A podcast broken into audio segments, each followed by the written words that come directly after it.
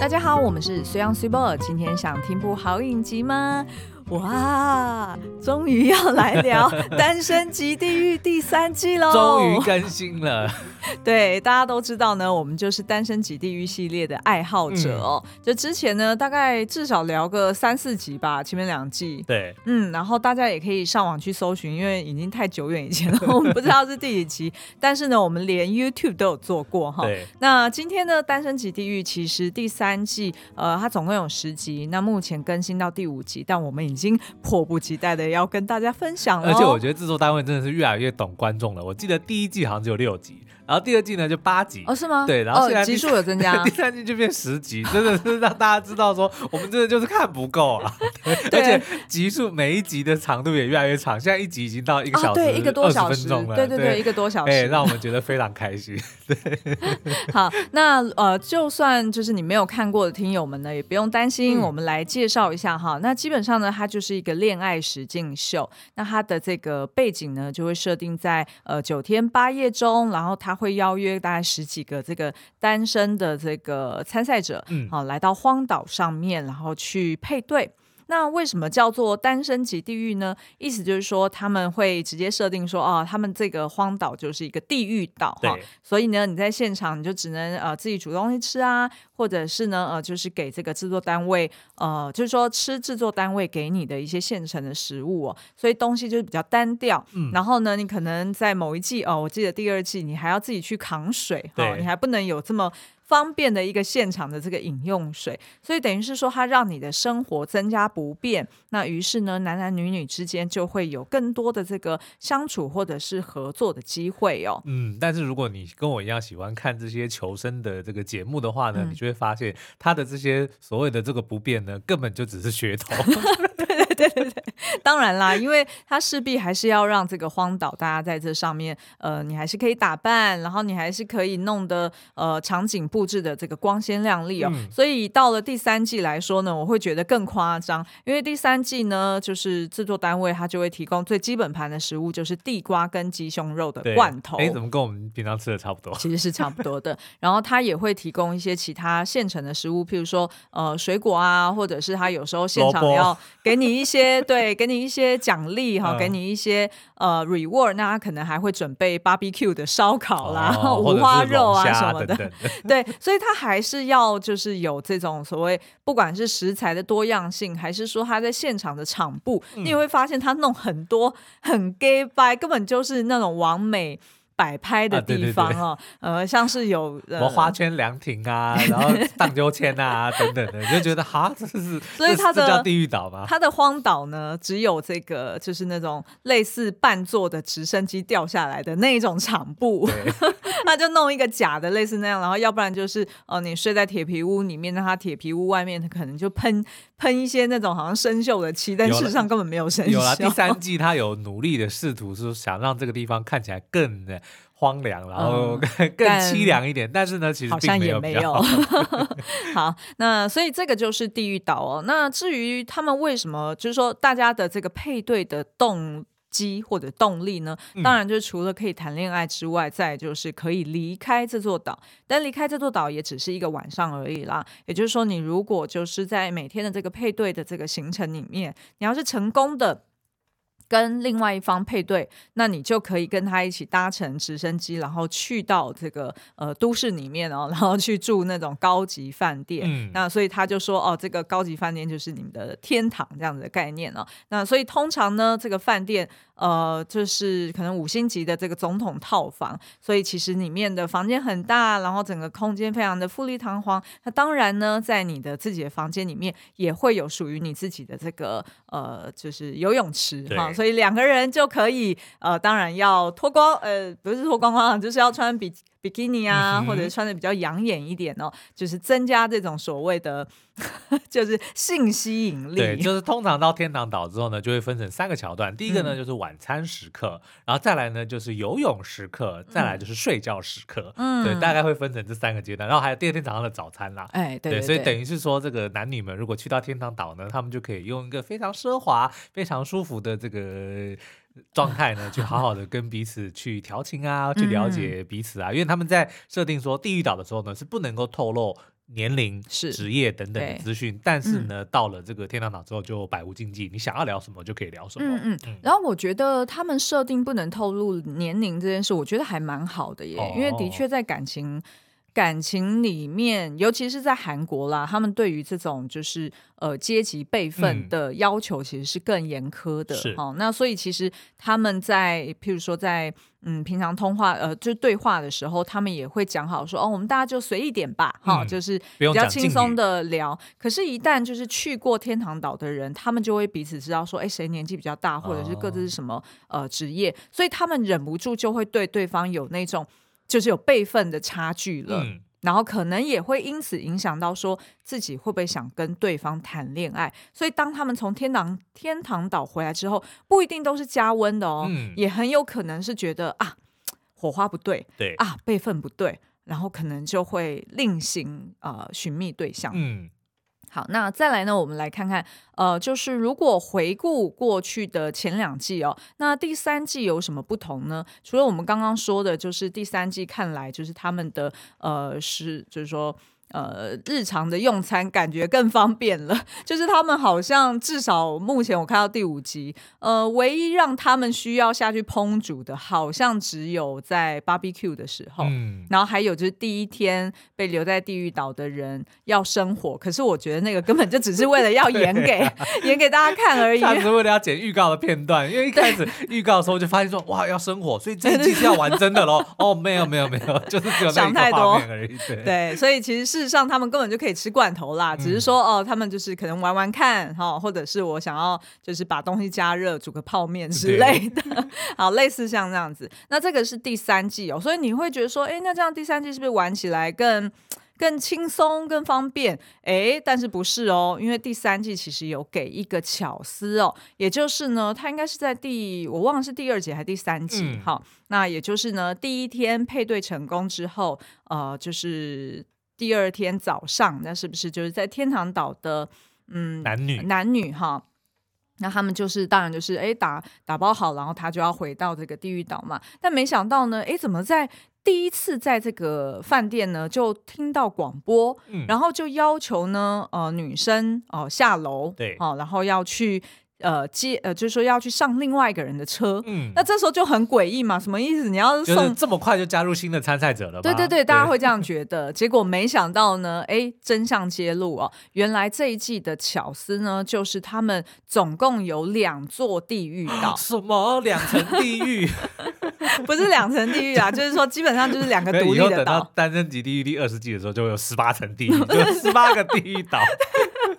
那我就变鱿鱼游戏吗？就是我们要玩那种生存游戏。对，反正呢，就是我们后来才发现说，原来这一次他就同时在两个岛上找来了两群男女，同时进行对同样的游戏。嗯，对，所以呢，看到这个就是各六嘛，对对对，各六，然后就是会。呃，借机就是打散他们之间的关系哦，所以看到这一段的时候呢，嗯、我们的非常可爱的主持群才讲，还会讲说，所以现在怎么突然变推理剧了？对对对，推理悬疑剧。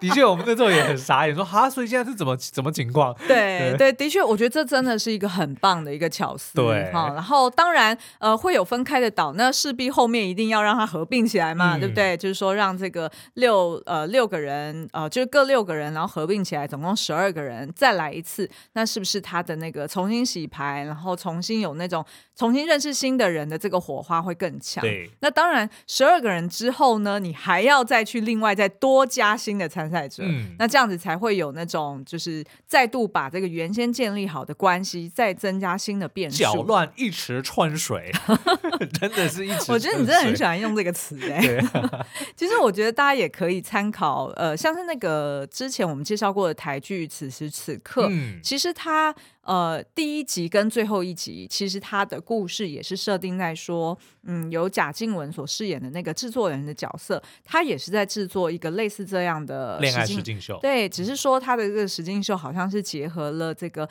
单身即地狱》以及那个日本的《单身公寓》哈，类似像这两个的一些特质，他把它放在这里面，所以有点类似像那样子。所以如果你没有看过《单身即地狱》的话，就可以这样子想象。但是呢，是更。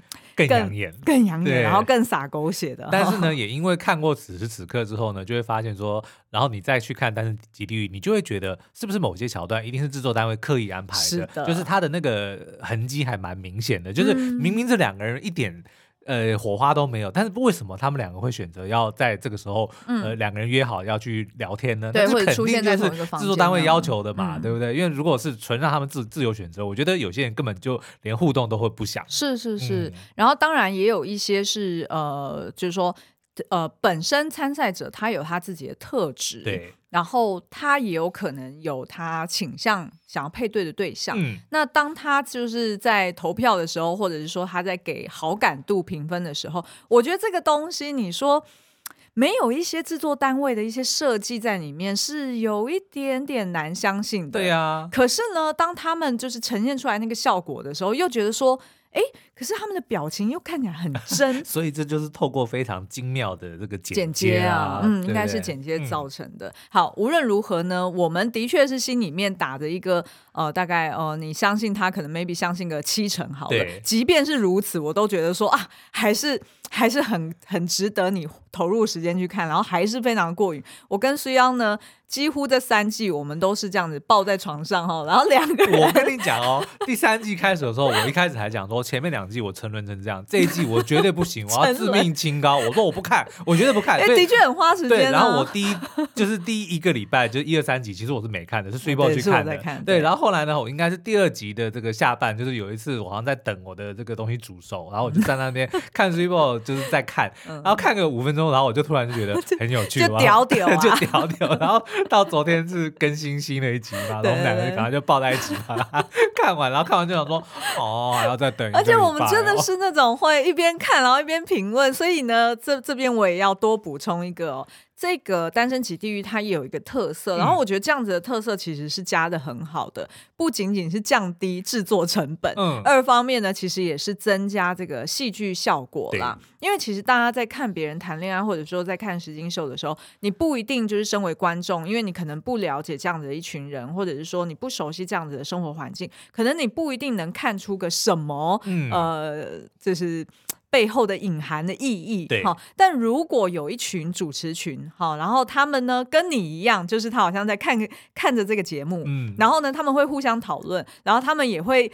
替参赛者感到担心，感到难过。诶，如果他跟你一样，就是在一个好像未知的状态下去给评论，对，好像观众就更能够享受这个剧情。你知道为什么它好看吗？它就让我想起了 NBA 转播，嗯、你知道吗？哦、是吗就是你在看一场球赛，然后就会有球评在旁边跟你去解析，比如说，哇，你看他这一球传出去，哇，弧顶的三分出手，哇，空气，哇，你好会讲哦，就类似会有这样子的这个，然后你就，然后有时候他顺便会帮你科普说，哦，这个球员他怎么样怎么样，他他爸是谁，他妈是谁，然后他怎么样，哦、他怎么转到这一队来？哦、对，然后讲前因后果，会讲很多，然后就要看评论者评的好不好，嗯、就会变得会变得非常有趣，哦、也是一个看点。除了原本他的这个球赛就很精彩之外，评论者的评论也会很精彩，然后我们再加上评论，就是评论的评论的评论，嗯、就会觉得这整个整个经验，这个 experience 就非常的有趣，哦、你知道吗？好，那第二呃，应该说第三季哦，呃，增加了一个主持群啊，嗯、因为他原本的主持群就是有四位两男两女，对对对，两男两女，然后年纪不太一样嘛。那这一次呢，他增加了一个呃，就是主持人，然后这个主持人呢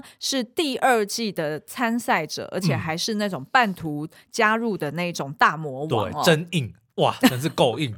好，这个真硬呢，其实他也是 YouTuber，然后他呃之前的工作是呃水下爆破队吧，就是算是军人，嗯、那所以想必他的外形啊，或者他的这个呃气势也是非常的强哦。那但是呢，为什么会找真硬？我觉得他呃。他的巧思是来自于说，真硬当初在第二季的时候呢，他就是出了名的那种不按牌理出牌，哦、也就是说他会天外飞来一句，让你觉得说，哈，你这男人怎么会是这样这样的？的确也增加了蛮多的这个效果，给了很多，就是不只是参赛者，然后也是因为他本身个性加上他的条件也非常好，对他就的确能够看出很多的这些参赛者，第三季的参赛者的心态是什么，就跟现在的 NBA 球评有很多是以前退役的球员，他们讲出来的东西的确就。跟一般的球评是不一样的。哦，他如果真正打过 NBA，比如说这些人搞不好以前就是他的队友，他就可以分享很多他自己的心路历程，或者说他自己的 insight，就是让整个评论更有趣。啊，是也没错。嗯、好，那我们今天到底要介绍绍什么呢？大家一定会想说，都已经十六分了那么久，对不对？第三季一点都没讲到。好了好了，实在是太开心了哈。嗯、那第三季呢，我们要聊的就是有关备胎的这个问题哦。嗯、那为什么我们会那么喜欢《单身即地狱》的系列？也就是呃，不仅是呃，就是说我们这个姨公姨母，还、嗯、是这样讲吗？舅公姨母，对，叔公姨母，不不仅是叔公姨母喜欢看这个小鲜肉啊、小嫩妹啊，哈，在台上这个。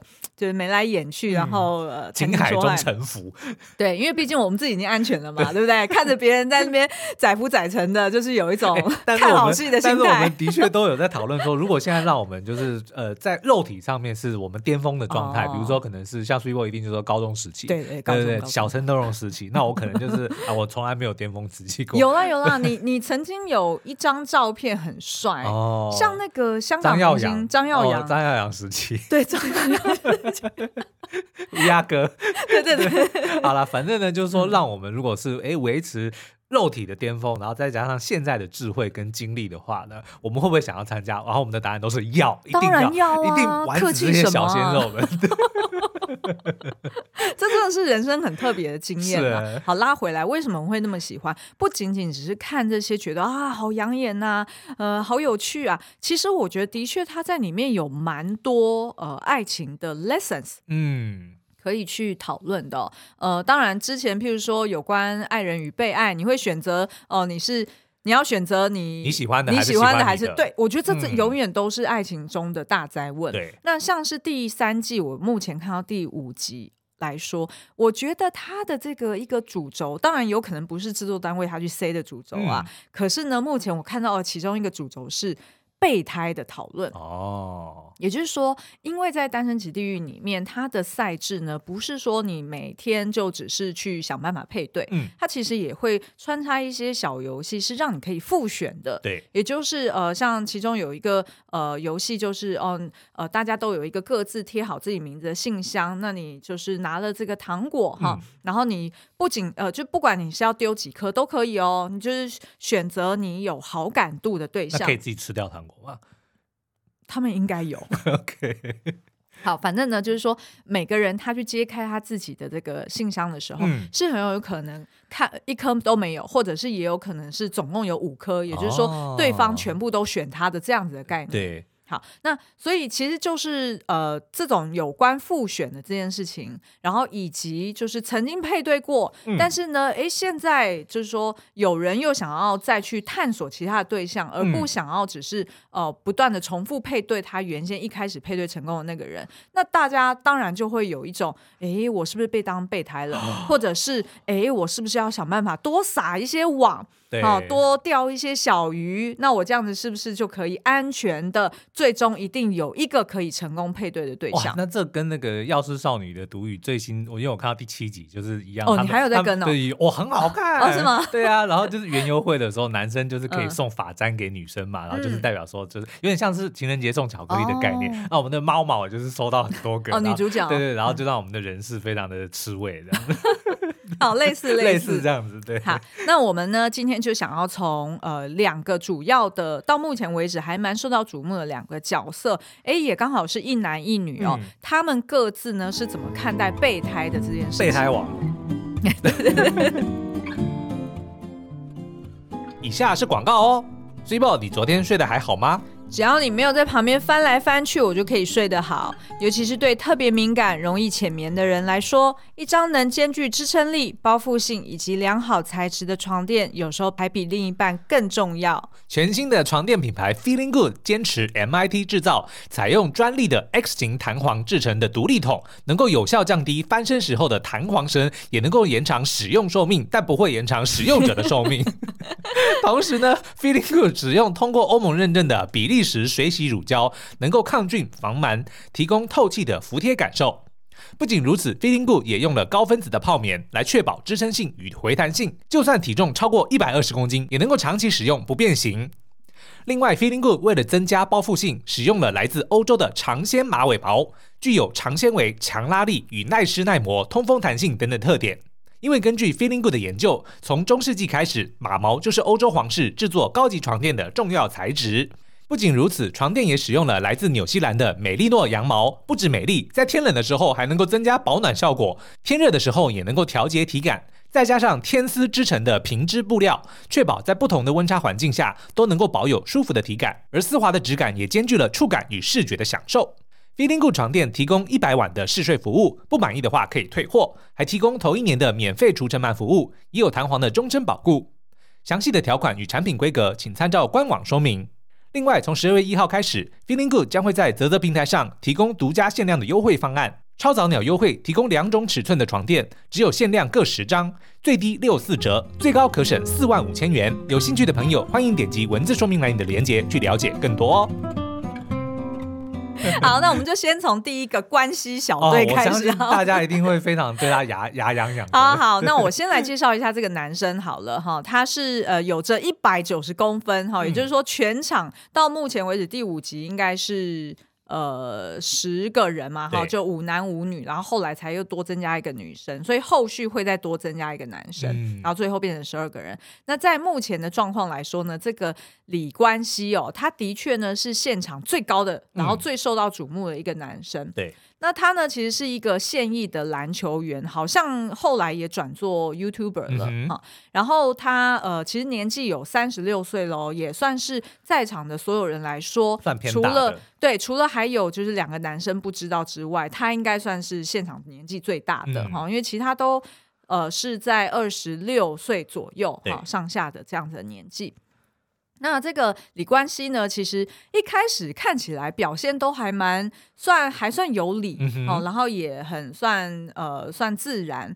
那所以呢，他其实很快就配对成功了。那他配对的第一个去到这个饭店的呢，就是叫做惠善的一个呃女大生。哦，惠善我很喜欢，就是惠善我也超喜欢的，很开朗，很看起来很青春洋溢。对，她是一个短发，然后也身高非常高，然后她呃对自己的身材很自信。但是其实呢，我觉得她的笑容，嗯，呃是更加的吸引人的哈的。那事实上，她其实是一个呃理科出身的一个呃女生，嗯，然后她。配对成功之后呢，其实结束的时候，呃，就是我们刚刚前面讲的这个制作单位，他就玩了呃分开两个岛的这个概念，嗯、也就是说呢，他就呼叫呼叫这个李冠希呢，诶，自己先下楼，对，然后上车哈，但是呢，他就让另外一个岛的曾经配对成功的那个。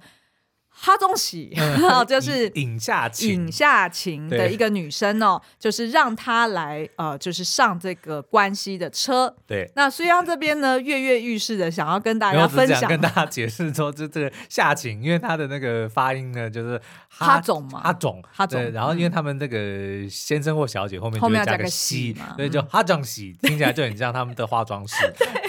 所以每次他们讲到化妆洗，我们就昵称这个女生叫做化妆师。但是呢，对对对我要必须，我这个没有贬义哦，发音是不同的。对对，然后这个夏晴，其实我个人非常喜欢，哦、我也很喜欢。也是她的外形，当然不用讲。我觉得来到、嗯、来到了这个单身即地狱的人，这个外形基本上都是一流的，平均颜值非常高。可是这个夏晴，我喜欢的是她的个性非常的直率，她、嗯、真的是有什么讲什么的。因为很多人说哦，我有话直说，那个是只说我，他就只是告诉你我有话直说。但他真的他有时候他不一定真的这样讲哦。嗯、但是我们的夏晴真的是。想到什么就说什么，而且他的他的价值观，我觉得非常的正确。好，我来介绍一下这个夏晴好了。呃，他二十六岁，然后呢，他是一个呃医疗服装呃医疗服饰公司的一个上班族哦。嗯、那他当然就是呃平时也有兼做这个模特儿。那他的这个呃外形来说呢，我会说比较偏向你乍看你会觉得你会忍不住联想到那种比较呃。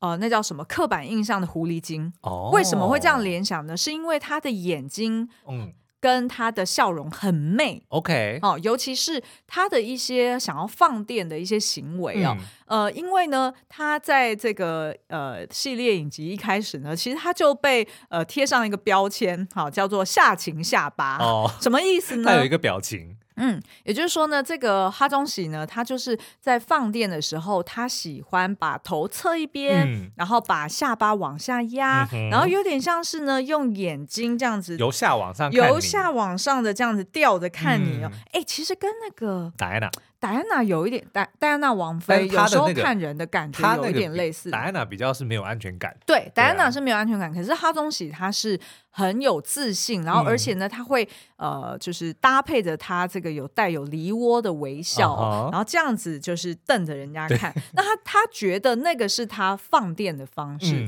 所以你也不能说他是在呃什么，我不知道，你也不能说他假，对，因为看久了之后发现那不是他的假，他不是。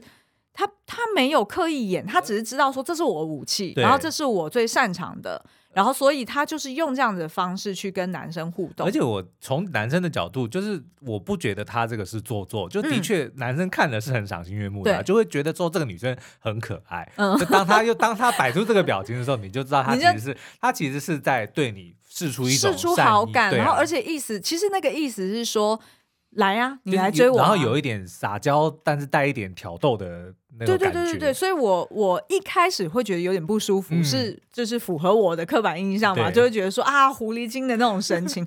可是等到慢慢的理解他一些呃，就是待人处事的一些方式，或者是他的感情观，嗯、就发现哦，他其实不是这样，他真的只是直来直往。所以当他有热情的时候，对，他也就是要用他最擅长的方式去表达出来而已。对，因为你反而去看，比如说第一季那个宋智雅。他的那个，我觉得就就比较会让人觉得就比较武装武装一点，会让人家觉得比较刻意啊，对啊，对，好，那我们回到这个哈中喜哦，那哈中喜他跟这个关系呢，为什么后来会看对眼？其实就是他们呃，因为他等于就是被这个呃广播呼叫说哦，你要去上关系的车，但事实上他们并不是出自同一个岛嘛，所以两个人就等于是。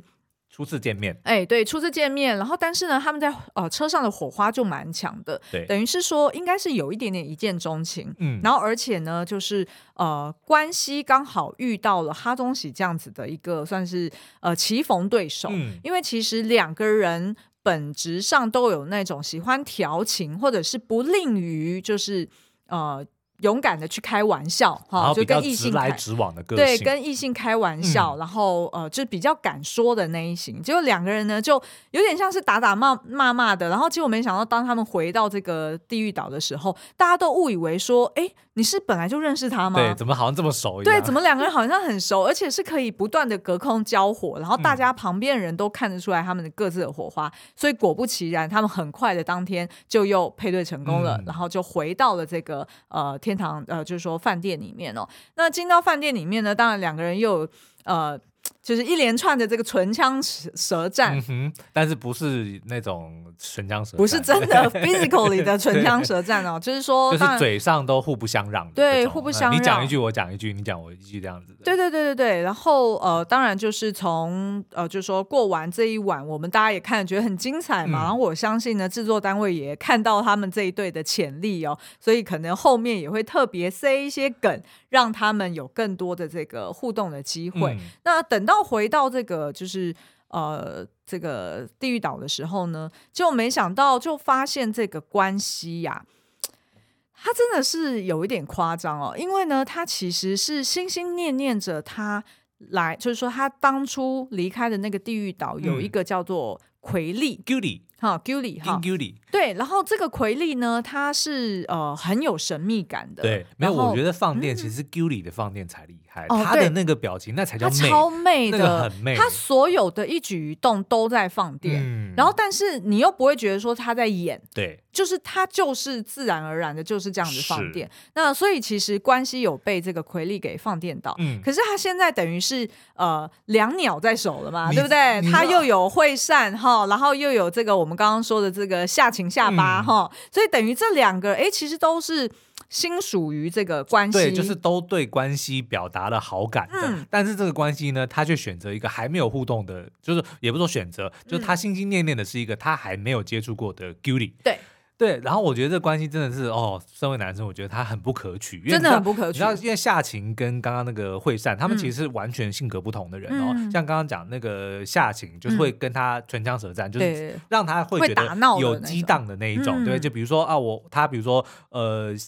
关系想要，比如说称赞自己或炫耀一下，哎、嗯，那个夏晴是会吐槽他的，对。但是呢，惠善是会去顺着他的话，对，就说啊，对你就是这样，你最棒棒，对你最好了，然后你最高了。他已经有了这两个，就是不管是你比较喜欢跟你呃有。激荡的人，或者说喜欢是顺从你的人，对对对，你都已经有了，两种都有了。然后你不要，我偏偏要一个是我还不认识的人。对。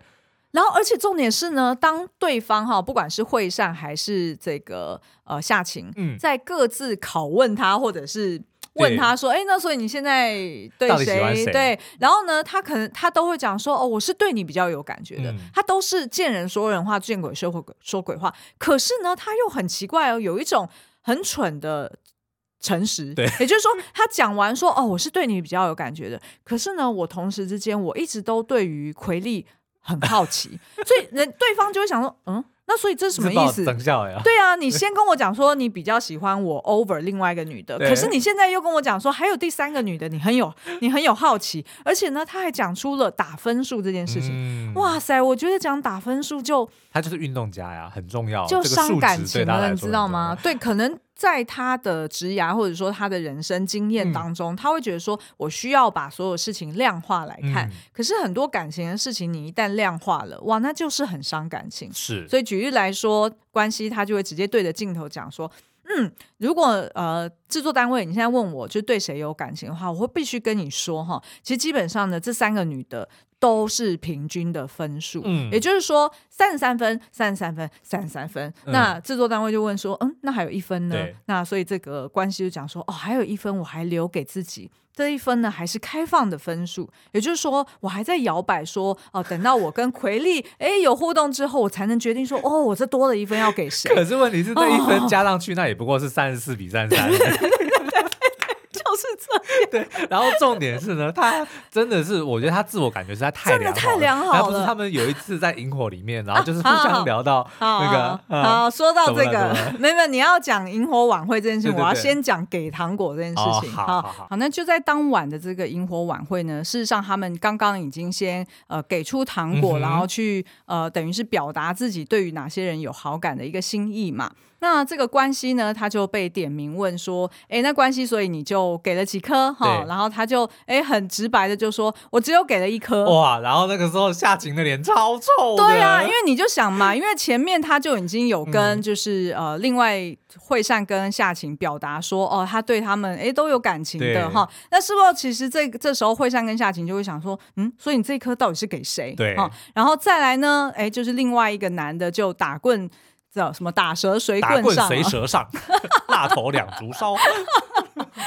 好，就马上就追问说：好，那你既然只有给一颗，嗯、那所以你现在到底是对几个人有好感？对，就没想到这个关系还真笨笨的、哦，嗯、就直接当众说：呃，我对三个人有好感。那这时候坐在他旁边的这个奎利呢？嗯、哦，本来这个奎利是觉得，哎，你是不是要追我啊？对对对对，就没想到什么啊？What？就是你对三个人有有有好感，嗯、可是你却只有给了一颗，那你到底是什么意思呢？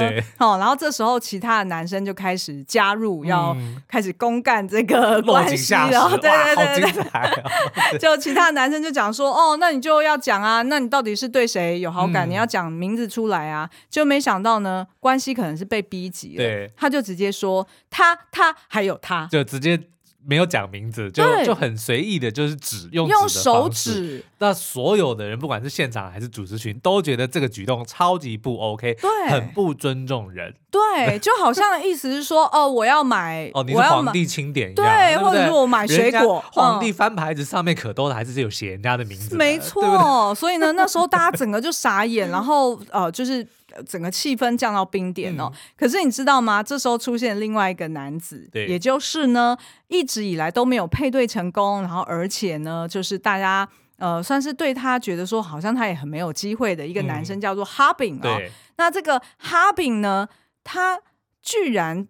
拿了五颗糖，哦、也就是说，其实五个女生都对他有兴趣，可是那个兴趣比较不像是说，对哦，我想要跟你在一起，不是喜欢他，而是因为他太神秘了，对他太低调了，大家都不认识他，所以这些女生应该只是说，哦，我想要借机。多了解你，多认识一下哈比，嗯，所以每个人都投给他，然后反而就让他变成了人气王。是，然后而且呢，他在这个萤火晚会上面，整个个性就大变，原形毕露。对，原形毕露，我觉得这真的很要不得，因为等于是说他好像从一个最自卑的状态，然后突然就很有自信。对，所以呢，他就在这个萤火晚会上，有点像是就。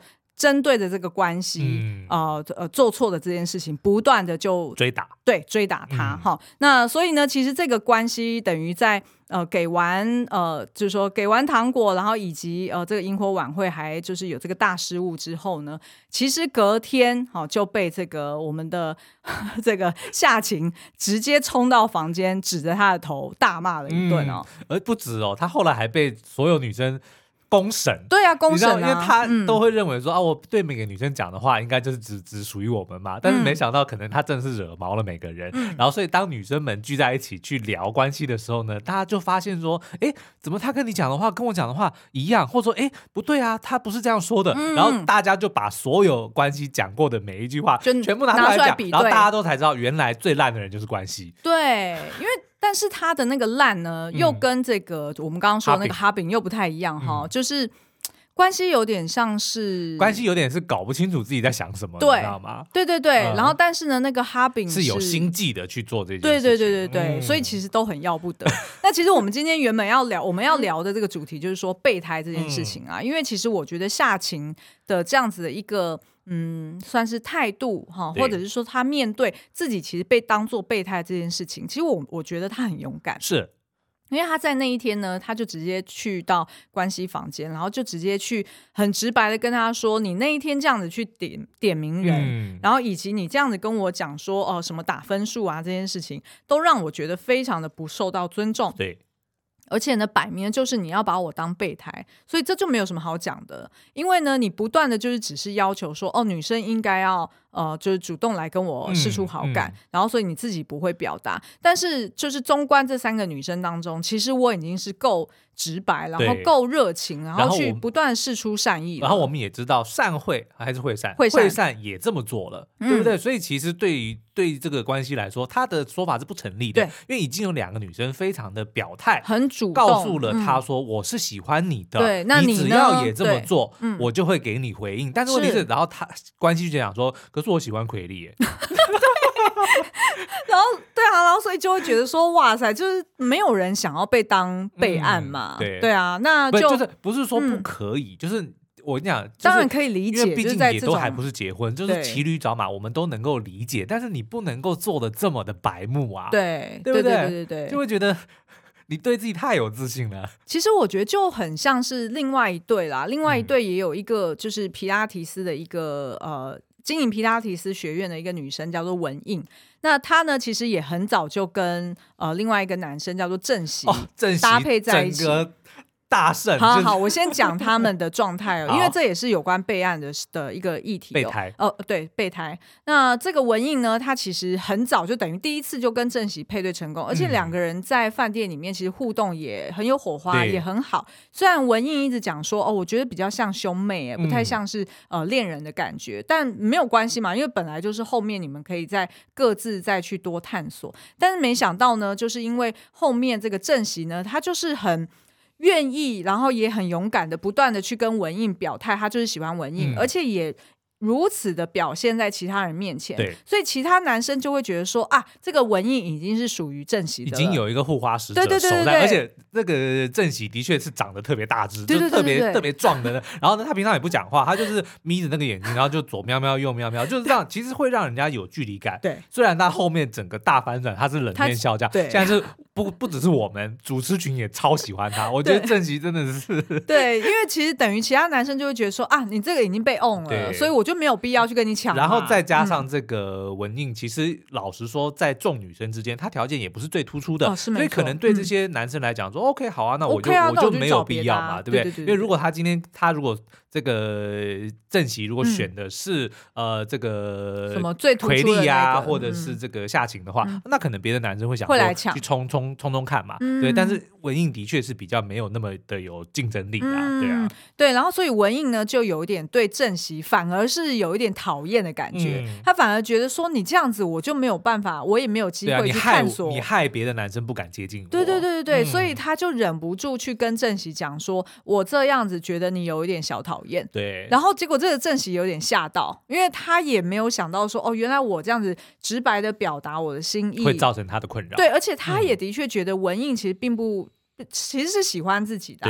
那所以后来我觉得正席蛮成熟的，是说他就马上讲说啊，那这样我理解了。如果是这样子，那我以后我会更低调，或者说我会更少表白我的心意。嗯、然后我也会去试着去对别人就是表达我的，就是也会就我也去探索看看其他。对对对。就没想到这时候文印就不行了，对他就觉得说嗯啊什么意思？所以你就不会再想要跟我告白了？这到底是什么？对。然后这时候主明明才这样说你不要这样子，然后人家这么做的时候，那你为什么要这样子？对。然后我觉得这个又很合理，是因为人都是自私的，哦、都想要自己有多一些选择当备胎，然后那个备胎都一直等在旁边，哦、随时自己有需求的时候就可以去获得。就是不管我在外面怎么样，但是灯火阑珊处，你一定要在那边等。对对对对对对，大大人哥嘛，对不对？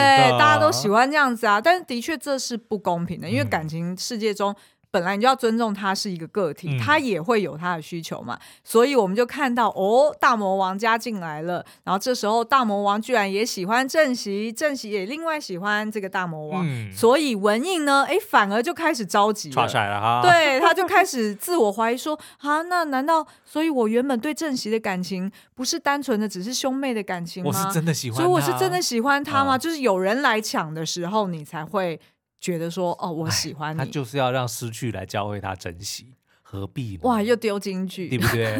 啊，好啦，我跟你讲，这个《单身即地狱》真的是很好看。然后看来你看，我们今天是欲罢不能，因为光是才讲了两个角色，对，而且光是一个备胎的主题，其实就有很多东西可以再深入的探讨。对，那但是今天就是因为毕竟呃剧情只演到第五集嘛，嗯、那所以我们后面还可以继续看下去。我们可以后续呢再回过头来再去呃深切探讨备胎备胎这个议题，然后还有呃譬如说其他影视作品是不是也有同样的议题？好的哟，所以大家赶快去看《单身即地狱》，嗯、然后呢，到我们的 Apple Podcast 底下五星留言告诉我们你想要听哪一个角色的解析，嗯、或者是也可以到 Line 的 Open Chat 里面跟大家一起来聊这部作品哦。那加入的密码呢是 Lesson 九九 L E S S O N 九九。那因为呢 Google Podcast 好像到年底就会停止服务了嘛，所以呢我们现在也已经在 YouTube 上面开了我们的 Podcast 频道，所以呢听众朋友也欢迎去订阅哦。好，今天的节目就到这边，我们下次再见，拜拜，拜拜。